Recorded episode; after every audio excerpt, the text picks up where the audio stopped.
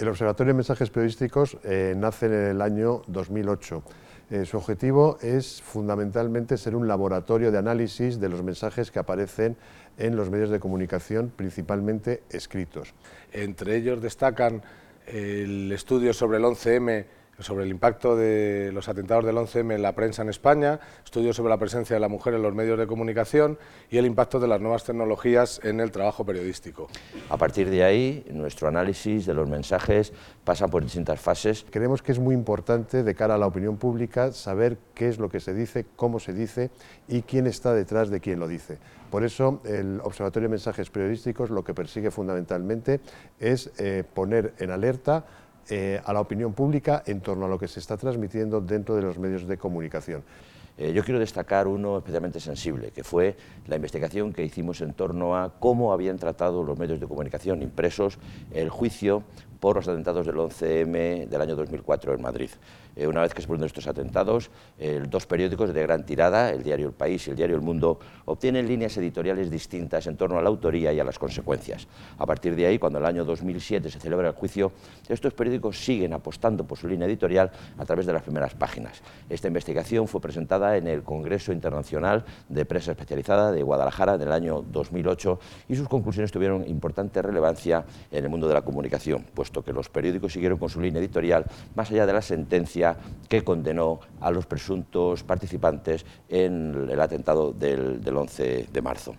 A partir de ahí, el Observatorio de Mensajes Periodísticos no cambia su línea de investigación y continúa haciéndose eco de aquellas informaciones que son de candente actualidad. Muestra de ello es la investigación que se hizo posteriormente sobre la imagen de la mujer en los periódicos españoles a propósito de todas esas noticias que están vinculando la información de la mujer con la violencia de género o con sucesos. La investigación sobre la imagen de la mujer fue también una de las eh, investigaciones más relevantes que el Observatorio ha desarrollado en su carrera investigadora. La investigación lleva por título La presencia e imagen de la mujer en las primeras páginas de los diarios españoles y trata de analizar la representación social y roles que tiene la mujer a través de las páginas de los periódicos y su papel en sociedad. Trata de determinar la influencia eh, que tiene la prensa en la opinión pública sobre la imagen de la mujer en cualquier ámbito que, en el que aparece representado. En el trabajo de campo se refiere a un análisis de contenido cuantitativo y cualitativo en el que analizamos las noticias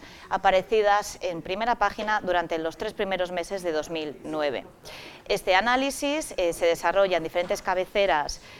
eh, españolas y la selección responde a una muestra lo más representativa y representativa posible.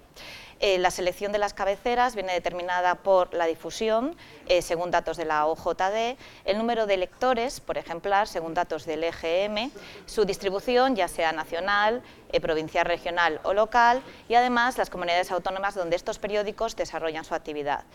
dicho esto, decidimos elegir dos cabeceras nacionales, siete provinciales o regionales y uno de prensa gratuita. El análisis se desarrolló eh, sobre todas las noticias que ocupaban la primera página de estos diarios, atendiendo a la temática eh, eh, en función de unos escritores previamente seleccionados, en los cuales veíamos si la mujer tenía un carácter protagonista o no y su vinculación con otros actores sociales. Además, también se analizó eh, la eh, importancia de la noticia en la página, si ocupaba posiciones centrales, superior o faldón, la extensión respecto al número de columnas y además también eh, si iba acompañada o no de tratamiento gráfico. la difusión de resultados alcanzó una repercusión notable y cabe destacar la publicación de dos artículos, uno en una revista científica, Comunicación y Hombre, de la Universidad Francisco de Vitoria, y otro en la revista Cuadernos de Periodistas, editada por la Asociación de la Prensa de Madrid. Este ambicioso proyecto no solo tiene, no solo tiene el interés de analizar el papel del periodista, eh, tiene otros, otros, otros pasos que, vamos que estamos continuando, que pretendemos analizar las nuevas tecnologías desde el punto de vista de la noticia, desde el punto de vista de los públicos y queremos lanzar una nueva propuesta sobre, sobre el papel del periodista y cómo afectan las nuevas tecnologías. En primer lugar, se, analizó la, figura del periodista, se estudió exactamente qué es un periodista.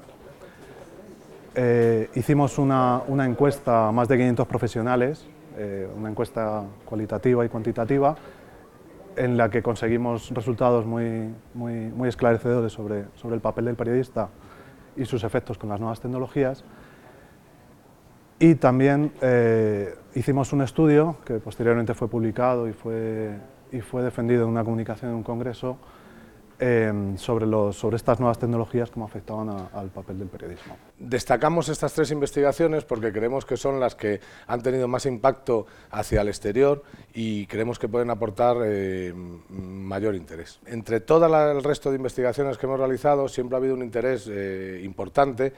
en eh, destacar aquellas cuestiones que en el ámbito del estudio de las ciencias de la comunicación eh, ayudan a, la propia investigación en la universidad, a la propia Universidad Francisco de Vitoria y en el ámbito del periodismo, a em, la sociedad a entender mejor los temas de la actualidad y poder aportar al mundo del conocimiento eh, intelectual cuestiones relevantes que puedan hacernos avanzar. Creo que es un campo eh, importante dentro de la investigación en las ciencias de la comunicación y esencialmente dentro del mundo del periodismo.